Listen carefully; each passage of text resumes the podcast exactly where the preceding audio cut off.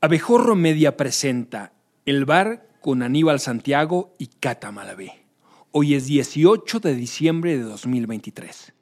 Comenzamos. Hola, ¿cómo les va? Soy Aníbal Santiago y le doy la bienvenida a El Bar. Un bar dedicado básicamente al arte de los trancazos. Trancazos en el básquet, trancazos en el foot, trancazos en las artes marciales mixtas y está conmigo este muchacho, este muchacho llamado Max, Un, un, joven eh, muy rabioso y violento. Y por supuesto conmigo está también la luminosa. Venga. Catamarade. Pues sí, programa de golpes. Va a estar, va a estar bueno, dinámico, arriba, con todo, ¿sí? Muy físico. física, física, física. Bueno, ¿te parece si comenzamos? Me parece perfecto. Venga, comencemos.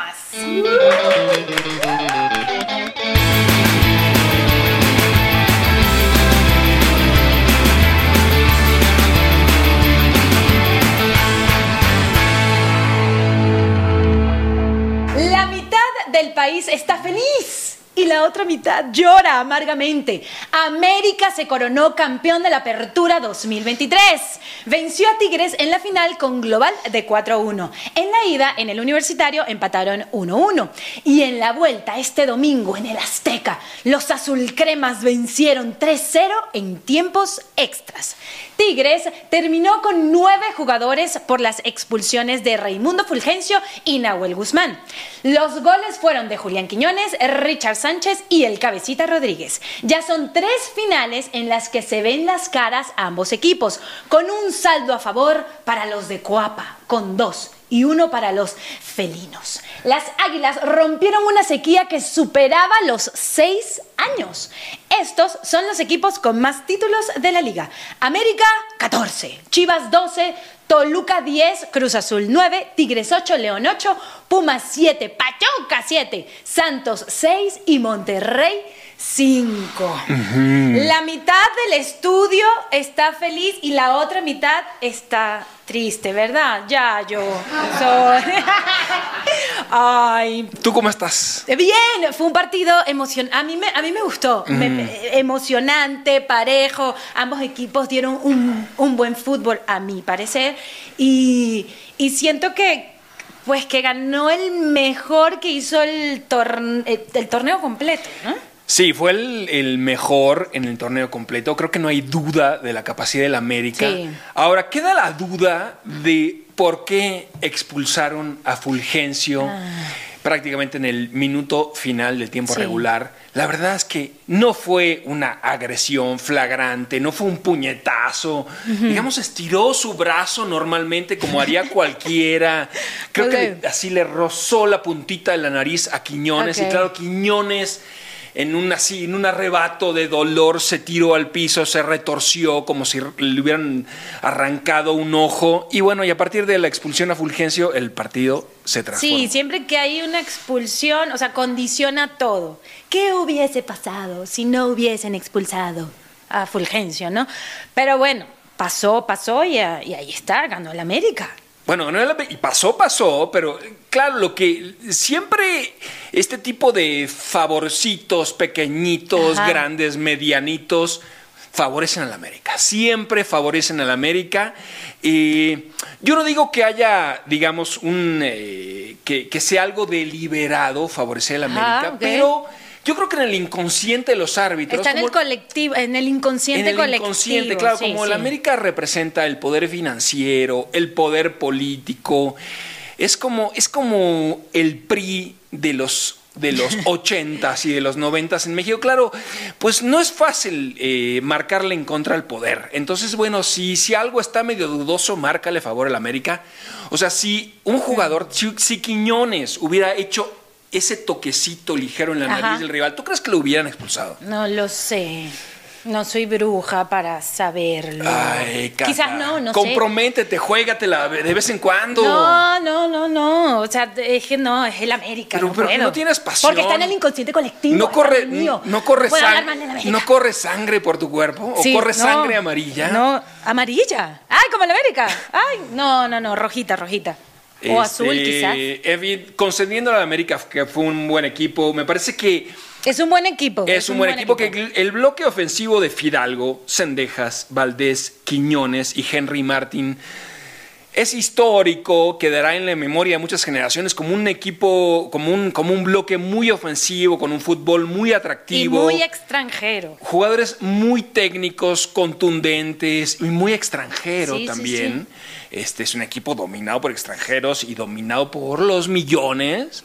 Este, pero bueno, pero, pero la verdad es que el trabajo de Jardín Sí, muy bien. fue, eh, fue excelso en toda la temporada. ¿no? Sí, muy bien por el América. Este, y, y también lo de lo de el técnico americanista y no es cualquier cosa, porque digamos que sus antecedentes era haber salido campeón con la selección brasileña en los Juegos Olímpicos de Tokio en el 2020. Y San Luis hace una apuesta bastante arriesgada, digamos que ese era, ese era su único antecedente como técnico, lo, lo contratan, le va bien con San Luis, le va bien, digamos que con equipo mucho más limitado tuvo un buen desempeño, y en el América este, la química fue absoluta, aparte un tipo muy sobrio, Sí. que no declara, es- es- en ese sentido es poque- poco americanista, Es- o sea, no es violento, no es insoportable, este, es agradable, es sensato, es inteligente. Ojo, y tenía un gran peso, o sea, el América, o sea, el escudo, todo, todo, toda esa parafernalia encima, y lo logró eh, Jardín. Muy bien por él. Muy bien por Muy él. Eh, y después también, pues, pues un, un final feliz para la carrera del Ayun, ¿no? Ay, sí. Este, un jugador que tuvo dos participaciones mundialistas, fue campeón seis veces al final a lo largo de su carrera. Y algo, alguna particularidad del Ayun es que cuando inicia profesionalmente, en sus primeros años, nos burlábamos mucho del Ayun porque era muy limitado técnicamente Ay. y tenía partidos verdaderamente desastrosos en donde avanzaba por la banda y lanzaba unos centros Ajá. que los tiraba a la fila la 40 de la tribuna. Ajá. Bueno, al punto, yo no sé si ya estabas en México, Cata, en ese momento, pero al punto de que eh, había una frase Ajá. que usábamos los mexicanos cuando las cosas iban mal, que era todo es culpa del ayuno. Ay. O sea, me corrían del trabajo. Es Culpa del ayuno. Ah. Este, Era, no- era el meme de esa época. Claro, me- mi novia me El engañó. Es culpa del ayuno. Ah. México está sufriendo su peor crisis económica en 15 es culpa del ayuno. Órale. Este, y el tipo con esas limitaciones salió adelante, trabajó su técnica, jugó en Italia con el Sí. Atalanta, jugó en Inglaterra, este, jugó en México a, a buen nivel, mejoró muchísimo, así que Y ayer fue su, fue su último partido como profesional. su último. Muy bien. Pues un aplauso para el América y para la Jun. No aplaudiré jamás al América. Sí, acá hay Pasemos- americanistas. Rodrigo es americanista. Pues bueno, Rodrigo puede aplaudir, está en toda la libertad. Este, pero no, no, eso no, porque no quiero que quede como antecedente, este, Ah, no quiere. claro, cuando en, en 50 o 60 años se haga como el análisis de, de- los contenidos en, en- en internet, nadie, no quiero que nadie diga, mira, Él le iba al América por culpa no, de la o. Aníbal aplaudió, no, siendo atlantista, aplaudió una vez a la América. Ay, ay, pero qué radicalismos. Así que, en fin, pasemos a cosas mucho más interesantes. Venga. Violencia en la NBA. Draymond Green, poste de guerreros de Golden State, fue expulsado por tercera vez en la temporada tras darle un, manata- un manotazo en la cara a Yusuf Nurkic de los Suns de Phoenix. La NBA, que ya lo había suspendido por ahorcar a Rudy Gobert, lo tendrá fuera de acción por tiempo Sí. indefinido. Se ignora si volverá al básquet, pero la UFC lo tiene en la mira por sus fantásticas habilidades para las artes marciales mixtas. Venga. Y los Detroit Pistons no la pasan nada bien. Suman 23 derrotas consecutivas. La última este sábado contra los Milwaukee Bucks. Si pierden cuatro partidos en fila más, superarán la marca de 26 caídas al hilo de Cavaliers de Cleveland y los 76ers de Filadelfia. Uy. Y por último, la leyenda de los Lakers, Karim Abdul-Jabbar, fue hospitalizado en Los Ángeles tras fracturarse la cadera en un concierto. Abdul-Jabbar, de 76 años y seis veces campeón de la NBA, recibió múltiples mensajes de apoyo del mundo del básquet. Ay, a ver, Draymond Green. Green. UFC, golpes, pa, pa, pa. Eh, fuentes internas de los Warriors dicen que ya, pues lo que queda del 2023 no va a jugar. Veremos cuándo se reincorporará. Lo que sí es que hay, hay como una. Tiene que ver a un consejero para pues tratar toda, toda esta agresión en cancha, eh, según la NBA. Y tengo acá algo que dijo Steve Kerr, el, pues el, el director técnico de los Warriors, dice, no se trata solo de un arrebato en la cancha, se trata de su vida. Entonces ya esto va obviamente mucho más allá del juego, de la cancha, ya es algo personal, algo que ha venido ocurriendo año tras año. Creo que va tarde la NBA, va tarde Steve Kerr como en reprenderlo o en hacer algo con Draymond Green. La prevención debió haber ocurrido hace mucho tiempo, oye, eh, busquémosle ayuda a este chico, pero es la NBA, es el deporte, hay que sopesar los milloncitos o la salud mental de tu jugador, entonces siempre gana el otro lado. El otro lado, sí. Eh, yo, o sea, finalmente el básquetbol es un deporte de contacto, es natural que haya roces, que de pronto haya golpes. Este, este último, incluso este último golpe que dio Green, este, digamos, dándose vuelta y, Como y dándole un golpazo en la cara al, rival, de algún modo lo entendería. Ahora, la agresión que eh, la agresión a Sabonis, un jugador de, los de los Kings hace unos días, fue impresionante porque se cae el rival, o sea, queda eh, recostado, digamos, sobre la duela. Indefenso. completamente indefenso. Y, y, Green llega y le da un pisotón en el tórax. Bueno, al punto que le tuvieron que hospitalizar a Green y tuvieron que ver, tuvieron que revisar la condición de sus pulmones. No, a Green no, a, a Sabonis. A Sabonis. Eh, entonces, me, parece que hay niveles de contacto físico comprensibles, pero aquí son eh, agresiones explícitas, una, una violencia que, sobrepasa todo el, umbral de lo permisible. Una pena porque eh, este Green ha sido campeón de Juegos Olímpicos dos veces, ha sido, eh, ha estado presente también en varios de los títulos. Estandarte de los Warriors, muy, muy bueno, o sea, le aporta muchísimo. Cuatro veces campeón con los Warriors. Pero por eso lo dejan, porque le aporta mucho al equipo. Y y para colmo, en este momento los Warriors están en, están en, la, en, el, la posición número 11, están teniendo muchas dificultades, han perdido 14 partidos, han ganado 12, a diferencia de otros años en donde los Warriors estaban, digamos, con mucha suficiencia en, el liderato, ahora, están sufriendo ahora la cosa se complica, ¿no? Sí, a ver, tú viste jugar a Karim Abdul-Jabbar. Lo vi jugar.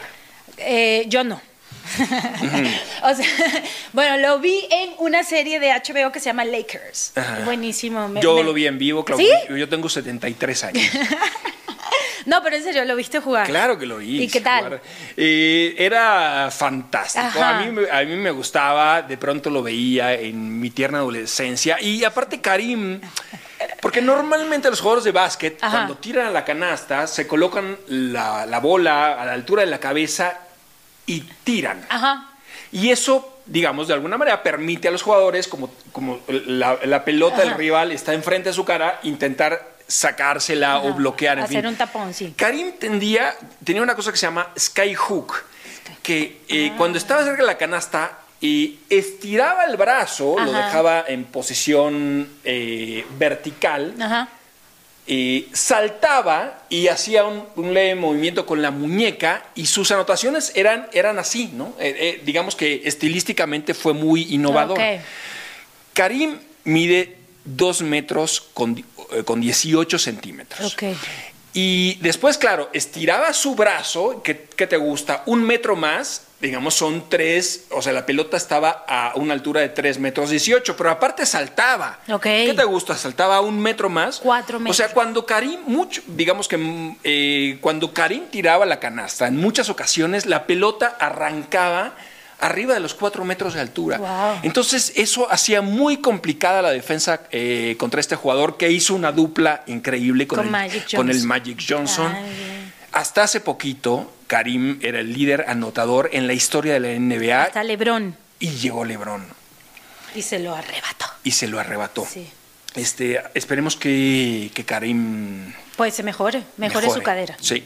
Venga. Venga. En Champions League, el maravilloso Copenhague es la gran sorpresa. Los Leones de la capital danesa avanzaron a octavos de final como segundo lugar del grupo A, detrás del Bayern de Múnich.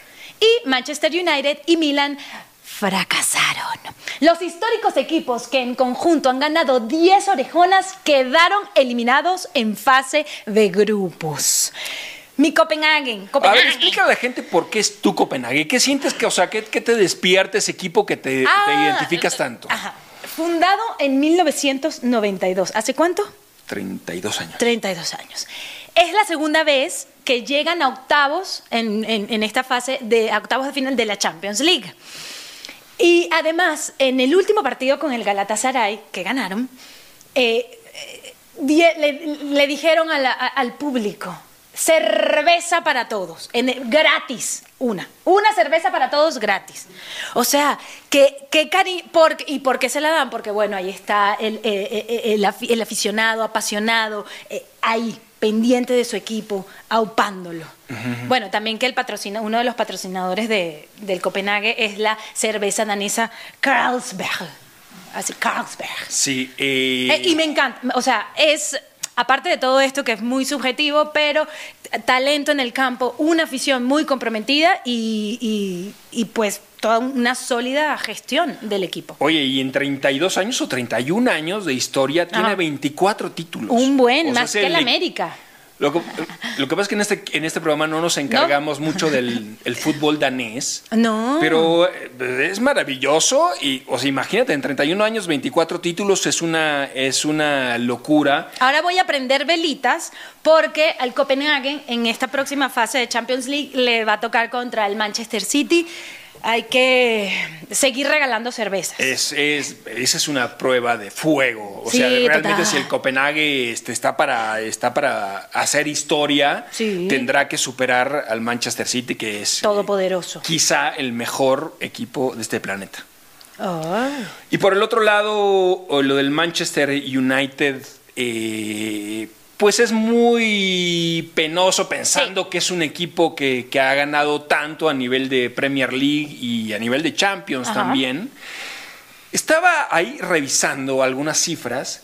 Desde que el técnico Ten Hag eh, de los Países Bajos llegó a dirigir al Manchester United, el Manchester United ha, ha gastado 470 millones de euros. 470 millones de euros en un año.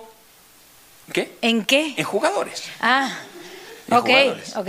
Este, Y está fuera ojalá de la hubiera Champions. sido en cerveza como el O en Copenhague. salchicha. O en salchi- ¿Es buena la salchicha inglesa? No, ah, no sé. Ah, en buen papa. En papa, ¿no? Papa, co- papa y fish cerdo. And, fish and chip, ¿no? Ah, fish and Porque la, chips. la salchicha es más alemana. ¿no? Ay, verdad, más alemán. Sí, Sí. bueno, eso. Este, Pescadito. es una barbaridad. Es impúdico gastar 470 millones de dólares casi en cualquier cosa en No, este claro, planeta este, con, con situación económica dramática en tantos países y, y se te va esa lana y no y tu, y tu equipo no funciona. Fracaso. Digamos que una de las grandes apuestas, justamente hablando de, de fútbol danés, Ajá, ajá. es Rasmus Højlund. Muy bien, tú, tu pronunciación está, Sí. pero de 10. Es que, es que yo el, el, danés más o menos lo... Ah, lo manejas. Lo mastico. Sí, no, yo, yo no, no, no, no, no te lo manejo. No, no me lo manejas. Hay que meterse a clases de danés. Este, Ok. Cata. Y bueno, y Rasmus Holund Ajá. lleva, que era, que era la gran apuesta del equipo, lleva cero goles, Cero goles. en ninguna competición. Este, Ten Hag insiste con él y no, pues no hay, no hay manera de, Sí. que, de que haga uno solo. Pues no. Muy bien, nos vamos con la siguiente nota. El box es víctima de la explotación laboral. Un reportaje de N mostró cómo con permisos certificado y certificados médicos ilegales, boxeadores mexicanos son llevados al extranjero para inflar los récords de, de sus rivales. En México les llaman escalones, en España jornaleros. Al menos 10 mexicanos han peleado en Europa en los últimos 5 años sin contratos, sin atención médica y con documentos falsos. Vuelven con menos dinero del que les prometieron y además lesionados. Wow. El trabajo periodístico muestra un esquema desbordante de irregularidades, lagunas reglamentarias y condiciones económicas precarias en la explotación a los deportistas. Wow. Pues leyendo y analizando un poco esta nota, eh, el, eh, el subirse al ring acá en México paga poco. Entonces, por eso estas ofertas en el extranjero son, son tan atractivas, ¿no? Pero cuando cruzan el charco, van para allá, se dan cuenta de que es un engaño, es un espejismo. Eh, otra de las variables de por qué tantos mexicanos son jornaleros en el box es porque dan un buen, un buen espectáculo, ¿no? Y, también hacen lucir muy bien al oponente y le engordan sus récords, etcétera. Entonces, eh, es, es complicada la, la situación y, y qué buena esta nota para tenerla. Sí, y algo que se produce mucho es que, eh, digamos, se les promete una cantidad de dinero Ajá. para irse a vivir o a pasar temporadas en, en otros países, países como Polonia, por ejemplo. Y después se han llevado la sorpresa, la sorpresa a los mexicanos de que cuando llegan les descuentan el pasaje aéreo. Es decir, las compañías boxísticas Órale. ni siquiera les pagan el pasaje aéreo. O sea, este, se consumen ese dinero. Ah, te prometí 25, pero costó tu boleto 12. Solamente te, entrego, solamente te entrego 13. Viajan sin managers. eh, ha habido lesiones gravísimas eh, en los ojos, por ejemplo. Algo, algo que no solamente te funciona para pelear, sino para, para, vida. La, para la vida. Claro. E incluso eh, una, un- en una entrevista, un personaje llamado Joan Fuertes, presidente de la Federación Catalana de Box, dice que él, al, al ver el nivel de los mexicanos o de muchos de los mexicanos que llegan, siente que ni siquiera son boxeadores. Wow. O sea, que tienen una constitución física suficientemente robusta como para, Ah. para- eh, Son aparentar bueno- que son boxeadores. un buen oponente. Y los, me- y los, meten, los meten a pelear con los riesgos que eso implica, digamos, por, por los golpes que reciben. Wow, qué fuerte esto. Muy fuerte, sí. Continuamos. Continuamos. En la semana 15 de la NFL, los Bills de Buffalo le pasaron por encima 31-10 a unos vaqueros de Dallas que en las últimas tres semanas deberán luchar a sangre y fuego por el liderato de su división.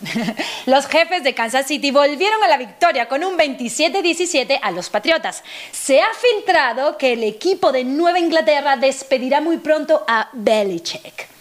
Y los Delfines de Miami con- se confirmaron como candidatos al título. Aplastaron 30-0 a los Jets de Nueva York. Esos Jets son los de mi Aaron Rodgers. Son los Jets. Bueno, sí, los que no han podido gozar de tu Aaron cero, Rodgers. serapio, nada. Nada. Arepa, como dirían en Venezuela, cero. Cero. Wow. Sí. em, Ay, no. Belichick. Bueno, ya Belichick, ya, ¿no? Setenta y tantos, hay que darle matarile. ¿A dónde se irá? Eh, Otro equipo lo querrá. a San Miguel Allende. A San Miguel Allende. Sí. Y si lo llevamos a nuestro, a nuestro lugar, a San José de los Laureles, ¿Y, ¿sabes y qué? qué, y qué haría él ahí? O sea, lo ponemos a trabajar como jornalero en, Ah, un- en una nopalera. O sea, ¿cuál sería la función de Pues Belichick en nuestro, en que nuestro cultive jitomates, aguacatito. Sí, Eh, seguro tiene sería- lo haría seguro mejor. tiene- seguro tiene muchísimas Sí, ya ganas sabe de- las ya, o sea, ya sabe las yardas y todo. No, Sí. no, qué chiste. ¿Quién sabe? ¿Quién sabe? No, a mí sí me hizo gracia. Ah, ¿sí? yo sí, yo sí me reí. Lo que pasa es que este foro es muy... Es, un- Eh, es- exigente, es muy exigente. es muy amargator y entonces ese silencio que acompaña a nuestros chistes es, la verdad, Ay, desolador. sí. Pues sí. Y Dallas. Ter- último cuarto, faltaban cuatro minutos y Dallas iba perdiendo 31 a 3. Ulti- Dallas, los Cowboys. Sí. ¿Por qué? ¿Qué onda? ¿Qué pasa? Pues los Cowboys, digamos que tienen una muy bueno, a buena... ti te encanta porque eso como que le quita. Hoy juega los Eagles, Hoy entonces. juegan. Bueno, pues sí, pues sí, digamos que ahora estamos en este momento como líderes de la división porque Ah, Dallas bien. perdió, vamos a ver qué pasa hoy en la tarde. Pero Dallas le gana a equipos con récord perdedor, pero normalmente, salvo las Águilas de Filadelfia que, que derrotaron la semana pasada, este, normalmente cuando hay un equipo con récord ganador, cuando hay, digamos, una potencia, pierde. Eh, Ok. eh, eso ha ocurrido.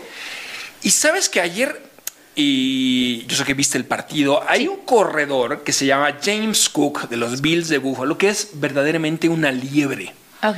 Digamos que para los estándares de la, de la NFL es bajito, mide apenas 1,80, Ah. pensando que son torres de 2 metros, 2 metros 10, un 95, pero tiene una velocidad y una capacidad para eludir rivales y una picardía. Ay, qué bien. Es como, sí, es como una liebre traviesa que es capaz de superar los peores obstáculos y...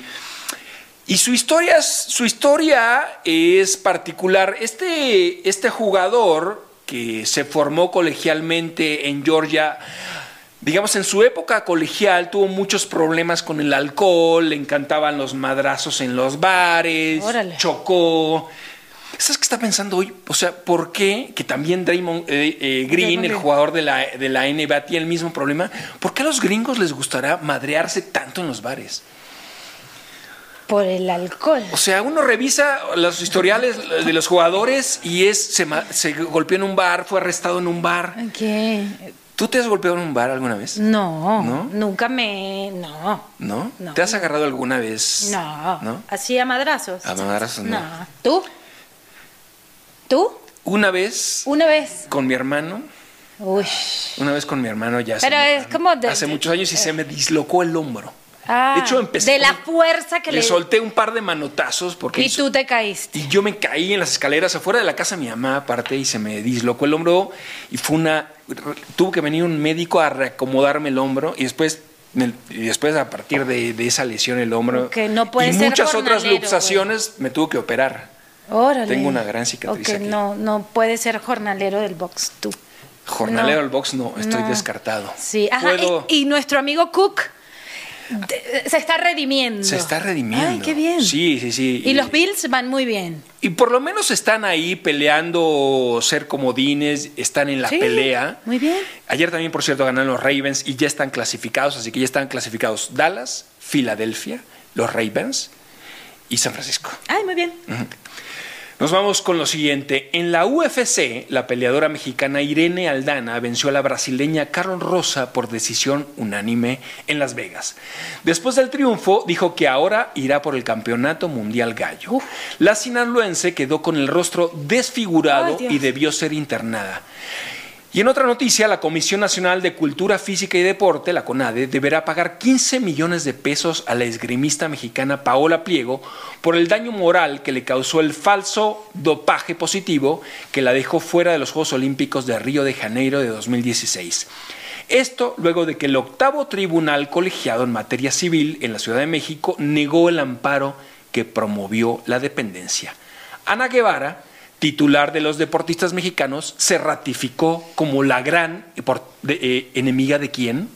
De los quién? deportistas mexicanos. Órale. Uh. Irene Aldana. Irene, Wow, qué, qué sangriento. qué Qué, sangriento. qué pelea tan. Te, te voy a hacer una confesión. Yo nunca en mi vida había visto una pelea De la UFC. UFC y dije, tengo que ver esta pelea. ¿Cómo la viste así? ¿Por qué? Ay, no, yo no puedo, no puedo. O ah, sea, por la cantidad de sangre. Sí, Sí, sí, sí. mucho. O sea, Y- brotaba sangre por la pantalla. ay, me da cosa. Uy. Eh, y la verdad me impresionó muchísimo. O sea, se agarraron una madriza con la brasileña. Ay, qué bien. Descomunal. La brasileña terminó prácticamente con los ojos cerrados por los golpes que le dio la mexicana. Estaban sangrando como, como Jesucristo, con las piernas todas lastimadas, claro, porque en la UFC se permiten patadas también. Estaban con, con las piernas llenas de marcas rojas de, Sí. de las patadas. Qué locura. O sea, después de ver esto, siento que el box es como el box normal, tradicional. Es, ¿Es como, es ballet? como el. Claro, como, es como ballet. Sí, sí. Claro, con, con guantes inflados, Claro. acoginados. Acá en la UFC es casi directo, ¿no? El. um, Sí, el Solo golpe, están los guantes pegados ya. a la mano. Digamos que si te dan un golpe, sientes el hueso del rival, cosa que en el box no. Órale. Este, ¿qué, qué nivel de violencia en este deporte. La mexicana tiene una condición física. Increíble. Lo pueden ver en YouTube. Es alucinante. el- lo- la musculatura, el poder, la complexión. De hecho, ella mientras estaba en la universidad que estudió diseño gráfico y fotografía, en su último año eh, retomó el deporte y en Guadalajara hay un gimnasio que se llama Lobo Gym, que, que es donde ella sigue entrenando y también entrena Alexa Grasso. Claro, la otra mexicana figura en la UFC. De la UFC. Muy bien por, esta, por estas chicas y bueno, y por como esta eh, apertura del gimnasio que lo lleva el tío de Alexa Grasso. Sí, eh, creo que no hay, no, no creo que haya en el deporte un, digamos, una disciplina con esta exigencia física, física y este tormento a cada segundo. Los contabilicé los golpes, dije, bueno, como me está gustando mucho esta actividad. O sea, mientras veías hacías uno, dos, uno, dos, tres, cuatro, cinco, sí. Así como hacen cuando cuando en el casino o así. Entra una persona, pipín. Sí, yo lo empecé, a, lo empecé a marcar a mano. ¿Sabes cuántos? Y le voy a, y le voy a preguntar a este foro que es fanático de la UFC, ¿cuántos golpes intercambiaron Irene y la brasileña? 6 millones. 6 millones. 6 millones. 83 millones. Casi, casi. Un poquito más. 83 millones, 6 millones. No, no. 500. No. Sí. 8.5. 8.5. 54, dijeron. Que los comentarios de este foro son inteligentísimos. 8.5 golpes. O sea, eh, cuando tiras a la mitad es medio. Y reculas, claro. Ay, no, mejor no, mejor no golpeo. Este, ¿Cuántos fueron? Se dieron 600, o sea, tiraron 697 golpes. Uy, bastantes. Casi hasta. Y la mexicana conectó ciento, o sea, le dio al rival 149 veces. Oye, guau. Uy. O sea, que yo doy cinco golpes y es agotador. No, tú das uno y te caes al suelo, ya lo escuchamos. Este. sí, no, sí, es, mucho. Es muchísimo, es muchísimo. Y algo, algo que, que, pude constatar en, en, este rato de ver la pelea es que Irene tiene algo rarísimo. Eh, tiene, o sea, normalmente los boxeadores tienen la guardia levantada más o menos a esta altura. Sí, tú lo sabes muy bien. Eh, sí, y, mi hermano también lo sabe. Este, pero Irene lo tiene prácticamente frente a los ojos. O sea, ella como que está dispuesta a obstaculizar su visión. Con tal de, defender su integridad ah. y defender su cara. pero igual quedó bien madreada. No, pero a mí lo que quedó muy madreada, pero a mí lo que me impresiona, porque aparte sostener la guardia es particularmente cansado. Cansa, cansa. O sea, tienes que, tener los músculos firmes, levantados, este, durante toda la pelea. Bueno, y ella logra, logró sostener hasta el último segundo la guardia y, al mismo tiempo bloqueando un poco su mirada, porque lo tiene enfrente de los ojos, este, que te habla un poco del poder físico de, esos brazos. Muy bien, bien por Irene. Bien por ir. Paola Pliego.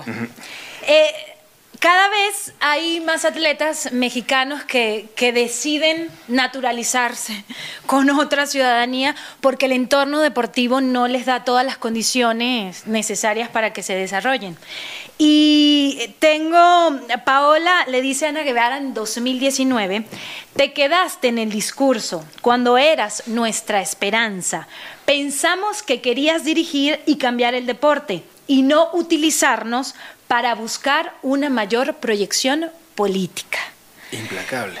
Durísimo, pero es la realidad. ¿Cuántos deportistas mexicanos? Claro, lo que pasa es que como Paola ya es uzbekistana, se nacionalizó, por, se nacionalizó por todo este escándalo, bueno, ahora tiene la libertad de decir lo que quiera, pero ¿cuántos deportistas mexicanos quisieran dar la misma declaración y no lo hacen? No pueden. porque saben que, que en Ana Guevara puede haber venganza, ¿no? Claro, no, y este que también Paola tiene y tuvo los recursos para, bueno, me naturalizo o seguir este caso por cuánto tiempo, seis, siete, siete años, para que por fin salga, pues le den su dinero, lo que se merece y y debió haber sido más. Este caso creo que solo se puede dar en México. ¿Qué ocurre antes de los Juegos Olímpicos de Río en 2016? El Laboratorio Nacional de la CONADE, es decir, el laboratorio de la institución que, que, conduce el deporte en México, el laboratorio que cheque el dopaje, le hace una prueba de dopaje antes de los Juegos Olímpicos a Paola para ver si había algo en su, en su sangre. Y descubre mudafinil, un neuroestimulante. Supuestamente tenía modafinil. Unos nanogramos. Unos nanogramos. Eh, y entonces Paola dice, no, no, no, yo no he tomado absolutamente nada. Pido que se revise. Yo no, yo no he consumido ninguna sustancia. La CONADE dice, sí, estás dopada, tú no puedes ir a Juegos Olímpicos. Y finalmente lo que hace Paola es pedirle a las autoridades internacionales que abran sus pruebas, que se mantenían cerradas y que las revisen porque, eh, porque era un caso inaudito. Y finalmente las autoridades internas... Ah, bueno, y en este proceso, cuando la CONADE le dice, tú no participas, de algún modo porque eres una adicta del deporte, ella decide eh, tomar la nacionalidad uzbeca. Eh, y entonces lo que hace eh, Paola es pasarle todas las pruebas a las autoridades internacionales, médicas, y las autoridades internacionales lo que dicen, no, aquí estuvo mal hecha la prueba por México, está completamente limpia, es una deportista limpia. Wow.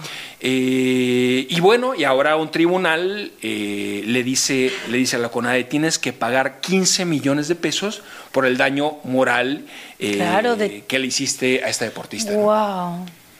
Es inaudito porque una Ana Guevara que pasó por ahí, fue deportista de, pues de alto rendimiento, pues ahora con el poder te, te, ah, te, ah, te vuelve un Hulk.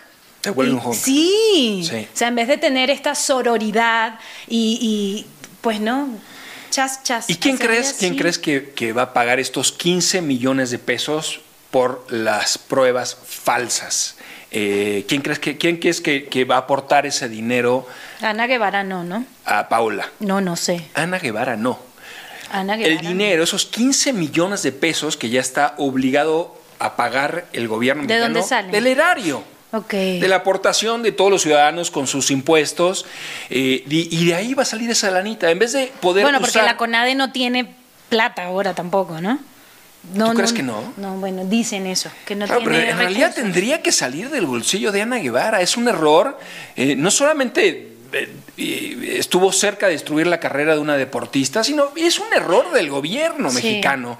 Y finalmente quienes vamos a tener que pagar este, estos 15 milloncitos de pesos somos los mexicanos. Ay, bueno, que se lo den a Paula. Que se lo den.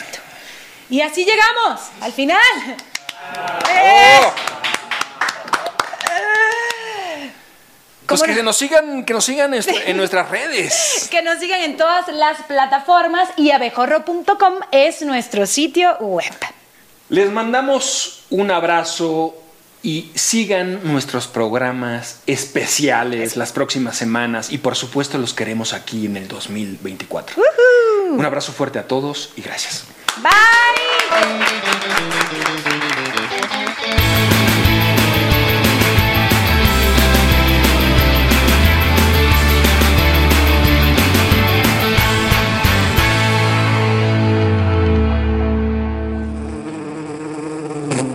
Haz clic aquí para suscribirte a nuestro canal y disfruta de mucho más contenido que tenemos preparado para ti. Recuerda seguirnos en todas nuestras redes sociales, nos encuentras como Abejorro Media. Recuerda suscribirte a nuestro podcast, darnos 5 estrellas y activar tus notificaciones para no perderte ningún contenido.